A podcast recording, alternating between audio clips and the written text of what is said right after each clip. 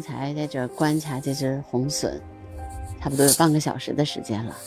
它一直绕着这边在飞行，然后也在寻觅食物，飞得很快，从一个树上，一棵高树上飞到铁塔上。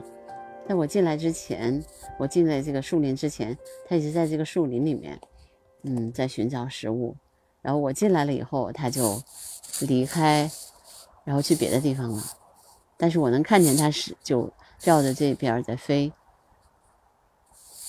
呃，今天其实如果按那个我们说的二十四二十四节气七十二候来说呢，那么今天正好是大寒季节的二候，征鸟立吉。一般来说呢，就是大寒，呃，到立春之间。应该是十五天的时间，那么十五天五天以后，那么今天刚好是踩着第二后的尾巴，那就是争鸟立即，也就是说猛禽这个时候在快速的飞翔，然后寻找食物，为春天做准备。那么我今天一出来的时候，在这观鸟就看见了这只我老在观察的红隼，然后也在寻找食物。我我呢，其实有一点想根据我的观鸟，把古人所做的这种呃七十二候，呃仔细的去观察一下，是不是每一候都是按照他这个呃说的这些呃特征，是不是都有每一候都有他所说的这些特征？那么今天其实。我出来的时候，我看到了征鸟立即的这这种现象的一个实际的反应，因为有的时候我们知道，就是中国古人的这些呃总结，可能会随着这个，比如说啊气候的变化，或者你所处的地区不同而有所不同。二十四节气基本上是按照嗯。黄河就是黄河流域，呃，这样的一个范围，然后来划定的，所以它有些有些的特征，就会，比如说对于北京的人来说，可能就会比较明显。就是我想，如果有机会的话，我会根据这个我的观察来看一看古人所总结的这个七十二候，这每就是说，嗯，每五天一候的这种。气候特征或者或者物候特征是不是有有相应的一些变化？那今天明显的感觉到北京已经没有那么寒冷了，啊，有了一些温暖的感觉。但是据说明天会刮北风，会下雪。那么那么三十儿呢？除夕可能还是会比较冷的。但是过了这一段时间，估计春天就会来了。那么我们看一看，到从三十一号到二月四号，是不是又符合呃大寒的三候，就是水泽伏坚。那么我二月二号的时候刚好要去颐和园，我要看一下那个水是不是冻得比较结实啊。我现在呢。在我离我大概有目测距离大概一百米的地方，有一只喜鹊的巢，在树就是一棵大杨树的中间，我上三分之一的地方吧。然后是一个在一个很宽的树杈上，然后有一只喜鹊在上面巡视，明显是它的巢，因为喜鹊还是比较护巢的啊。这个可能。大家如果不注意观察的话，可能不会感觉到这一点。但是实际上，喜鹊就是对领地的这个要求也非常的高，在它的领地内是不太允许有其他的猛禽出现的。那么刚才那只红隼，嗯，我在这边看见过它多次跟喜鹊和乌鸦发生冲突，因为。这边，呃，我在这个树林这边大概有两个电线杆儿，呃，这两个电线杆儿呢，基本上是红隼早上起来的时候，下午的时候我出来，他又他们又在做同样的事情。那就刚才的时候，呃，那只红隼其实是在这个树林里面在找吃的。然后我我来之前，它是它已经准备飞走了。它们基本上每天下午或者上午的时候有两次会在这边觅食，因为这边还有一些草虫。啊，然后有我们看不见的鸟，或者是我们看不见的，也许我们看得见，但不会注意。还有一些就是一些老鼠，或者是我们说的是那种，呃，小的田鼠啊，也会有。所以它一定会在这边去去寻找的。那你说这个北京，你说离我们近的地方有田鼠吗？有的。其实我呃在指北京植物园啊。你们都发现过那种小的那个田鼠，就是你还是得去发现吧。发现了以后，会看到很多很奇特的现象。啊，那么差不多，我们这边这只红隼，嗯，到了春天的时候，好像它就不在这儿了。这片领地它就会离开这片领地，但是好像从每年的九月份一直到三月份吧，它好像基本都在这边。嗯，我不知道是不是因为繁殖季的时候它就离开去别的领地了，这个还有待于观察。嗯，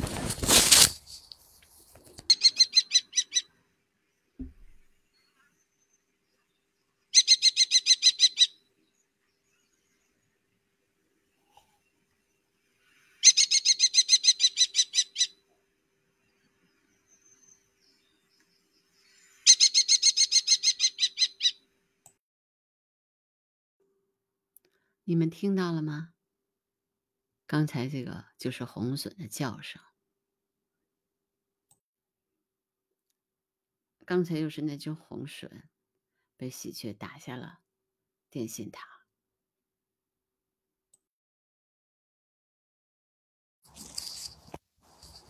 所以，因为差不多同样高度的鸟，我觉得它们之间是有这种争夺领地的这种利害关系的。只不过他们到底是怎么争夺这个领地，我们真的不知道。他们之间的这种关系，嗯，到底是个什么样子的，我们也不太清楚。比如说，呃，很多的朋友，啊，昨天有一个朋友，其实，在呃我们的聊天的时候曾经说过。呃，他们家的猫和喜鹊打架，然后打得特别热闹，然后连连树爬树，争在那个 在是互相追逐，打得不亦乐乎。当时他觉得特别欣喜。嗯，是的，我觉得在比如说，如果我们仔细观察的话，你会发现动物和动物之间没有那么和平相处，基本上每一个动物它们之间的这个关系都是很复杂的。嗯。特别是动物和动物之间，动物彼此之间都有非常，嗯，密不可分的关系啊。我见过，就是喜鹊和喜鹊之间吵嘴，然后也见过，呃，鸭子和鸭子之间对话。但是你得真的，你得仔细观察，你会发现，嗯，比如说我见过凤头屁蹄，在他们换岗的时候，呃，就是因为他们是轮流那个孵。抚养那个小孩嘛，那么在这个过程当中，呃，那么每次他们换岗的时候，他们都要说一会儿话，嗯，这只小麻雀，小麻雀也是非常有有趣的。我觉得麻雀也是一个生存能力极强的鸟，能够在中北京，能够在人类如此繁茂的这种城市当中生活起来，那了不起。嗯，冬天的麻雀总是看着毛茸茸的，毛茸茸的，对，因为麻雀确实是，嗯，就是本来它没有那么团团的，你要夏天看麻雀都是长长的，但冬天的时候它把所有的羽毛都都扎在一起，特别就特别特别看着特别特别圆，特别可爱。看这只小麻雀，它应该是一只。没没出生太多久的，你看黄嘴鸭还有呢，还没退呢。小家伙黄嘴鸭还没退，肯定也没出生多久。麻雀也挺好玩的，麻雀有个特别明显的标志，好像很多人都知道啊，就是说当它那小的时候，它那个嘴呀嘴嘴的那个嘴角那个它会的，那就是我们用准确的话说，它会的那个角上就是那个嘴角的部分哈，喙角的部分其实是黄色的，非常易于分辨。啊，我见过它那个麻雀，为了为了获取它妈妈的这个关注，使那个幼鸟使劲使劲使劲的叫呀，然后就是妈妈就就飞过来，然后把一个虫子叼在它嘴上。这个这种镜头我都拍过啊。反正你观鸟时间长了，你你觉得所有的鸟都很可爱，不管它是你日常见过的麻雀，还是你从来没有见过的猛禽，嗯，它们都有它们可爱的地方。明天呢，我可能会去北海公园，因为去看个朋友。那么在此之前呢，我可能去北海公园。他们告诉我那边有一只灰灰背冬，已经在那好长时间了。这个因为我没有去拍过冬鸟呢，也是，嗯，也是比较呃相对来说。比较常见的一种鸟，所有的冬鸟，嗯，在繁殖季节，就是我们大家一般见到最多的是乌冬，乌冬就是来鸟之王，特别就是叫模仿专家，对，特别厉害，呃，可以模仿，据说可以模仿一百多种鸟的叫声。唉，但是现在好像，嗯，明天这个灰背冬是我之前没有拍过的。明天去看看，去看看它，呃，它长的样子。我我其实朋友的朋朋友们的照片我已经看到了，但是观察到你自己观察到和看到别人的照片还是两个概念。嗯，你看我在的这片树林啊，大概也就有的时候从树种的话，或者就树的科目的话，大概有将近。三四十种，三四十棵树这么大的一个面积，那么这个面这个面积呢，基本上每一个季节都会有不同的鸟类在这儿栖息。当然，常常见的这个物种就是麻雀、朱颈斑鸠、呃乌冬、呃灰喜鹊、喜鹊，差不多就是这么多。然后，呃，春天的时候，先来的鸟。嗯，嗯，柳莺，柳莺所以最最先来，然后它们最先叫起来，然后那个时候你就觉得，哎，春天要来了，因为柳莺柳莺嘛，它是吃那个柳树最先发芽，所以它是吃那个柳树的那个种子。对，柳莺先来，然后柳莺来了之后，又有其他的鸟陆续的到来，每一个季节都有不同的鸟来，然后在这生存。我们旁边有一个院子，这个这个地方，所以有一有一些狗在叫唤。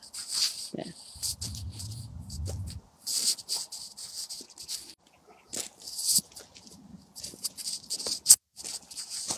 我看这只红隼还会不会回来了？因为现在差不多是几点钟？看一下，四点半，也许它会回来转一圈。嗯，因为时间还有，鸟啊都是这样的，呃。一定有一定的时间范围，它们就会，呃，太阳没有落山之前，鸟基本上都会巡视它们的领地。对，如果鸟，嗯，如果太阳落山了，基本上你看，太阳落山之前，先成群结队飞翔的一定是灰喜鹊，它们一飞过来，你就知道太阳要落山了，然后鸟儿鸟儿要回家了。就是，他们基本上就是在那边的那些草地上觅食完了之后，那就这时候他们就集体回巢，就回去了。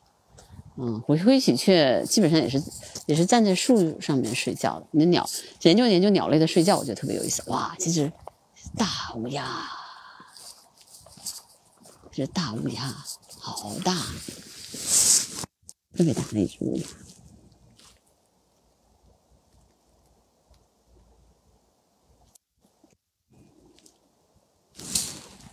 大乌鸦飞走了，嗯，很大的一只乌鸦，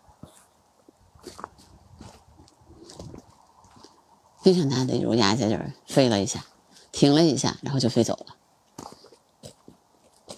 唉，他们都是那种，嗯，有时候在哪儿停留了，停留一下，也许找找找点吃的，也许就暂时休息一会儿。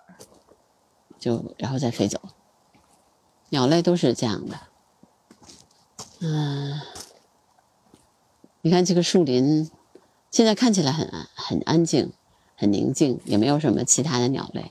但是你看，就是它基本上都是这些鸟类的一个中转站。这乌鸦还在，哇塞，乌鸦跟跟喜鹊打架，我靠，天哪！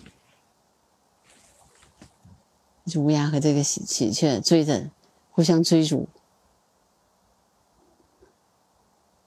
喜鹊显然打不过它，被它追着到处跑。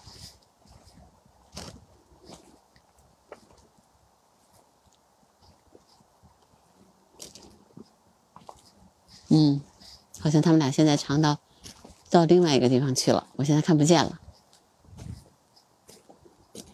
能看见他们？哎，又来，又回来了，又回来了，又回来了。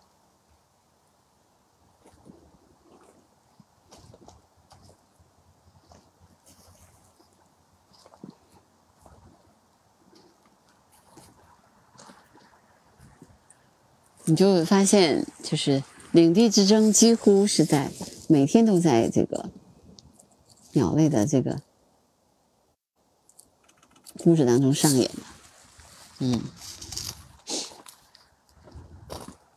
在鸟声当中有很多的东西，可能是我们无法体会的。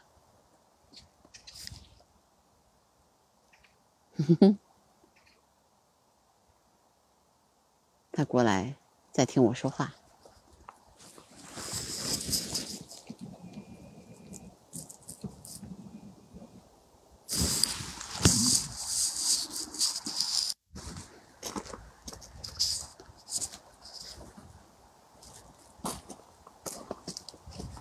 就其实呃，这个世界上有两种观鸟人，一种是，嗯，就是寻找那个稀罕鸟。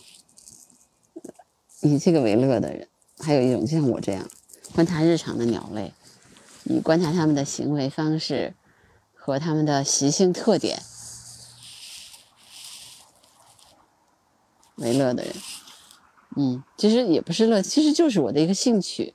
就比如说你去观察这些鸟类，你看我说的吧，就是现在因为差不多天快黑了，就是也不是天快黑，就是太阳快落山了。一般现在大概太阳在五点钟左右落山，灰喜鹊先飞过来了，先飞回来了。现在这个树林里面，嗯，先飞过来一群，嗯，二三十只吧，差不多。对，啊，这一大这一小群，嗯，就飞回家了嘛，他们。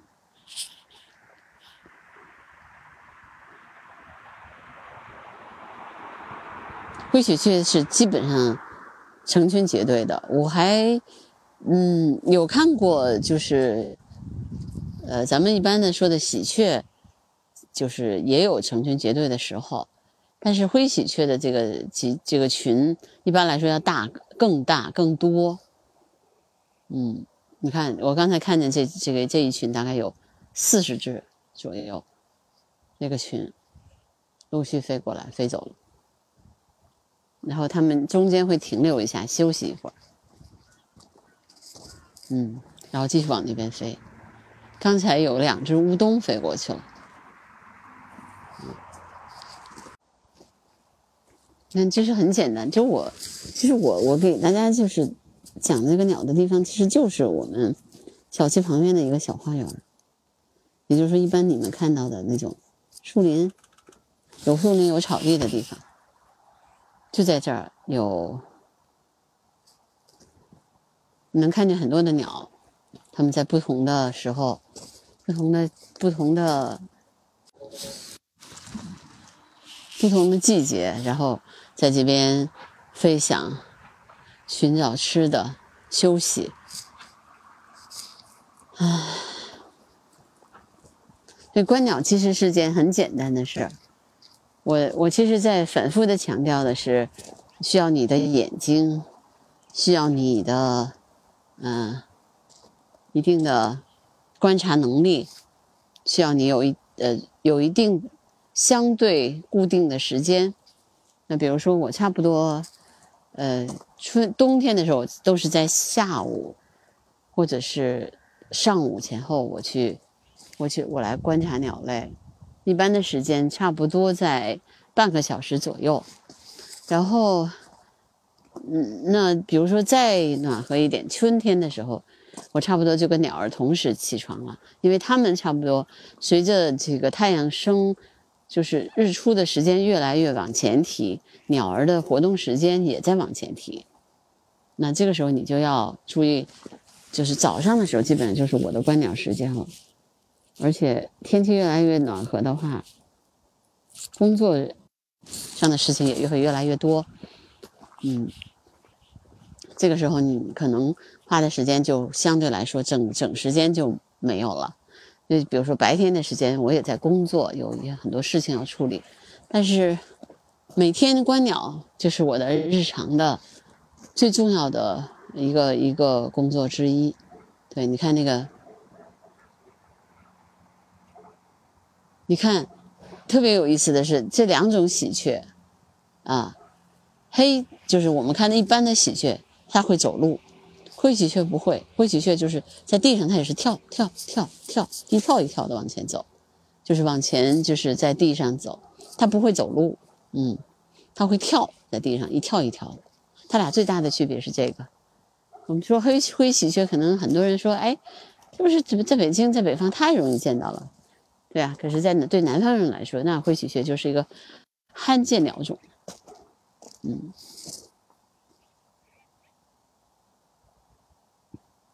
嗯，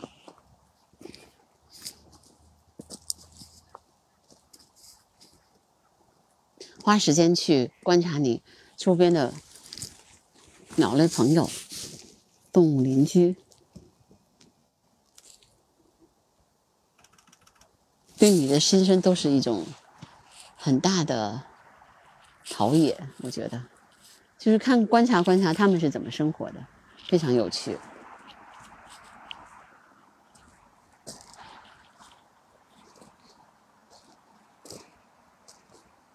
每个人都有一段自己跟鸟儿的故事，都有一段非常难得的经历，都会讲起来很有趣的故事。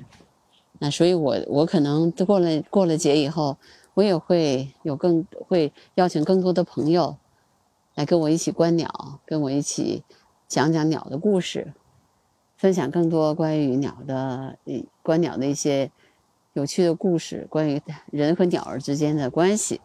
都是非常有趣的，我也希望大家能够，嗯，继续关注我的声音纪录片。你看，这只乌鸦又回来了，然后那只红隼，目前我没有看到，哎，它到底回来没有？嗯，好，我今天的声音纪录片差不多也到这结束，好吗？嗯，嗯。然后，如果那只红隼回来的话，我会在随后的这个剪辑的过程当中，我会跟大家说的，他们到底回来了没有？好吧？你看，秋喜鹊又又开始占领电线，占领所有的地方，只要他们能看见的地方，他们就开始集体的飞。嗯，这一小群。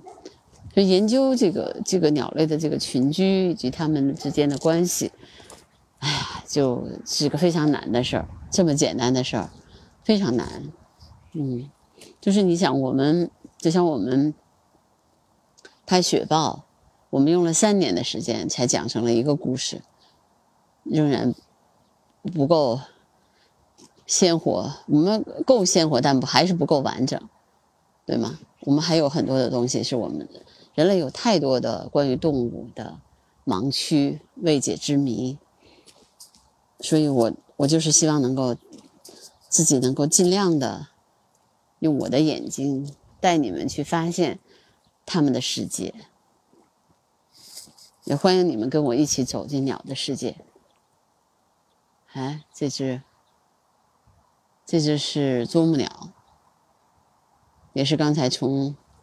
我的眼前飞过，认识它们真的会很开心，特别是在你在野外的时候，当你认出一种鸟，就是你你是你在书本上看过的那个鸟的时候，比如说，因为我之前呢，我总是会读一些图鉴啊，鸟类图鉴，然后去在观鸟之前，但是你当你把这个书本上的这个鸟和你这个眼前这个鸟能够结合起来的时候，那种感觉非常的奇特，真的就像你突然认识了一个所有未知的世界啊！原来它在图片是那上是那个样子，在现实当中它是这个样子的。你听，这个那狗开始跟我争这个发言权了啊！好吧，那不管它争不争，反正我走快走过这块地方了。嗯，它只是听到了我的声音而已。但是灰喜鹊其实已经感觉到我的到来了，然后它使劲在叫。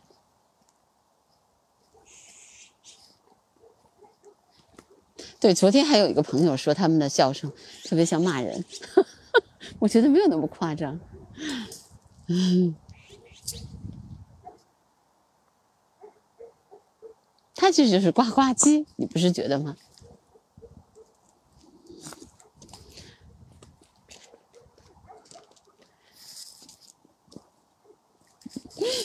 哎，好吧，那今天的声音纪录片就到这儿吧，好吗？啊，欢迎你们大家一一起愿意的话就订阅关注，然后转发我的节目吧，然后跟邀请更多的朋友能够跟我一起走进鸟类的世界。他们没有没有一种鸟是平凡的，他们都是这个世界上最可爱的精灵。